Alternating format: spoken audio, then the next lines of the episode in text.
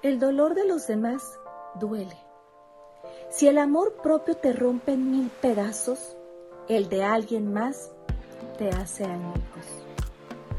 Por eso el dolor del alma no sana tan fácilmente. Llegar a tener paz en el corazón es un trabajo doble.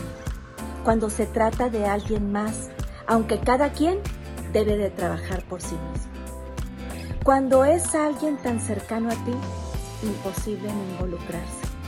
Sanar siempre va de la mano de un dolor intenso que solo se cura con el amor, la compañía, el no soltarle la mano a quien te necesita y tener una fe infinita. Gloria a mí, desde mi alma.